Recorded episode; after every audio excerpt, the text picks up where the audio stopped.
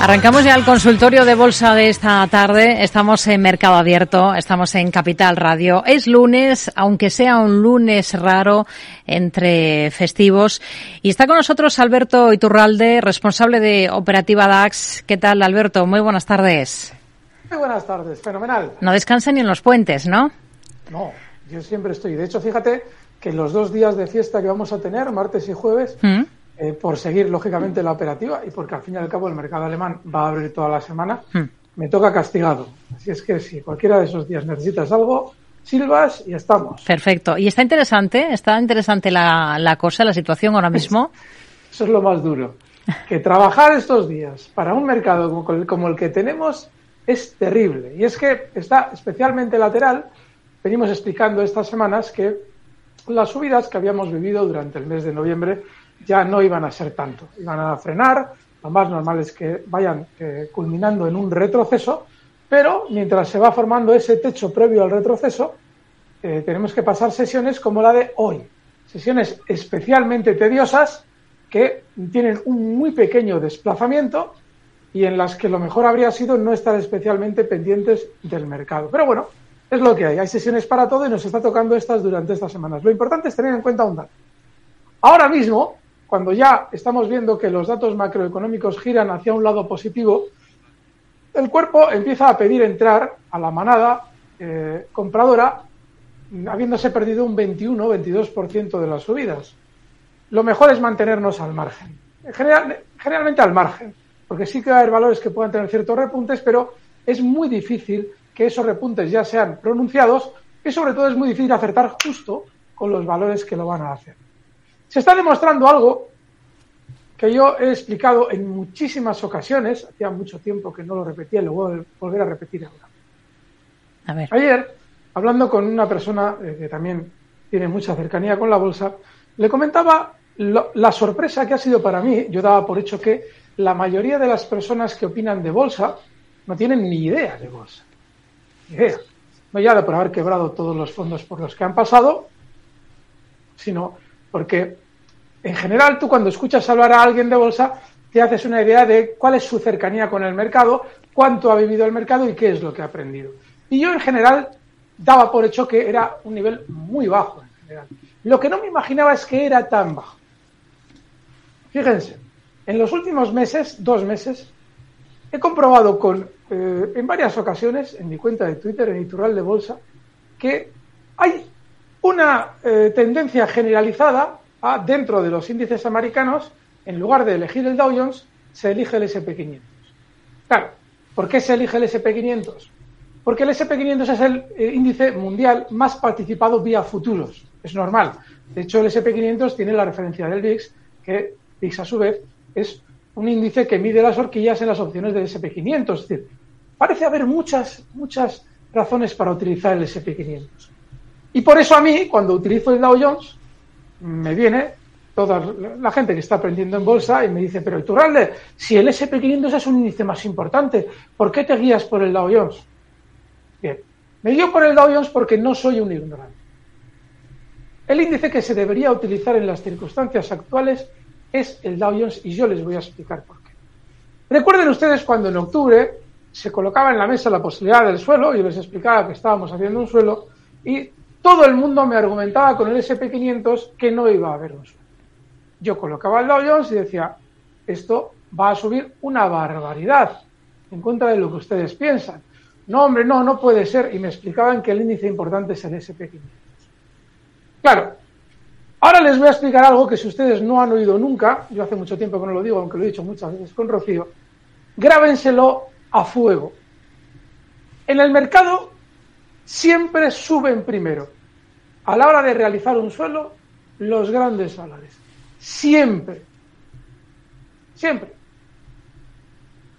Los valores del Dow Jones, los 30 más grandes de Estados Unidos, son los que van a marcar el giro al alza mucho antes que cualquier otro índice. Después van los valores medianos, estándar. Y después los pequeños, ampurs. Es decir, que si ustedes tienen en el mercado que ver cuándo se va a producir un rebote, solo tienen que estar pendientes del Dow Jones. Es como si ustedes, para poder saber qué va a hacer el mercado español, en lugar de mirar al IBEX, miraran al IBEX medio o al IBEX small. Otra cosa es que el SP500 sea el índice más participado a futuro, fenomenal. También lo es el Eurostox en Europa y pinta nada. El Eurostox es un índice sin alma. La cosa es el DAX, que también es un índice altísimamente participado y que es un índice nacional y te da muchísimas más referencias por ser nacional. El SP500 también es un índice nacional porque es estadounidense. Pero no mide las mayores compañías, sino las medianas y las pequeñas.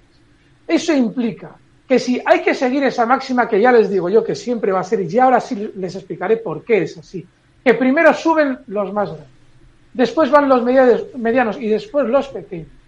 Ustedes solo tienen que mirar el Dow Jones. Y si ustedes hubieran mirado el Dow Jones, la mayoría de ustedes sé que lo hacen, porque lo hacíamos aquí, siempre lo hago, ustedes obviamente que no lo habrán hecho, pero no habría sucedido en mi cuenta de Twitter que viene a explicarme cuál es el índice que hay que analizar en las circunstancias de mercados que hemos vivido durante estos meses. ¿Y de dónde viene ese vicio? Pues de todo lo que ustedes oyen hablar de bolsas sin saber. Ya no les explico por qué. ¿Por qué? ¿Por qué los primeros suben antes que los medianos y los medianos suben antes que los pequeños?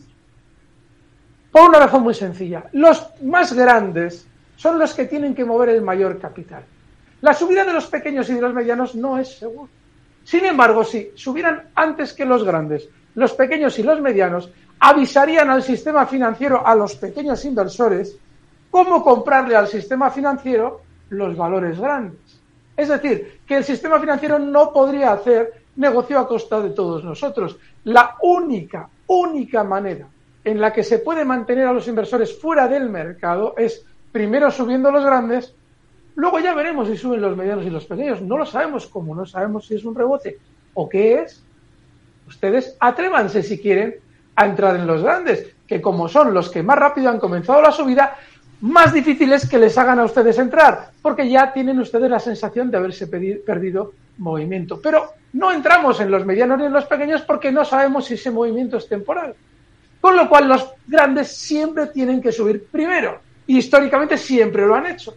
Y la única manera de saber si hay rebote o no, si el mercado se está girando o no, es mirar a los índices que cubren a los grandes valores. Véase el Dow. Luego, claro que el SP500 es importante porque está muy participado a futuro.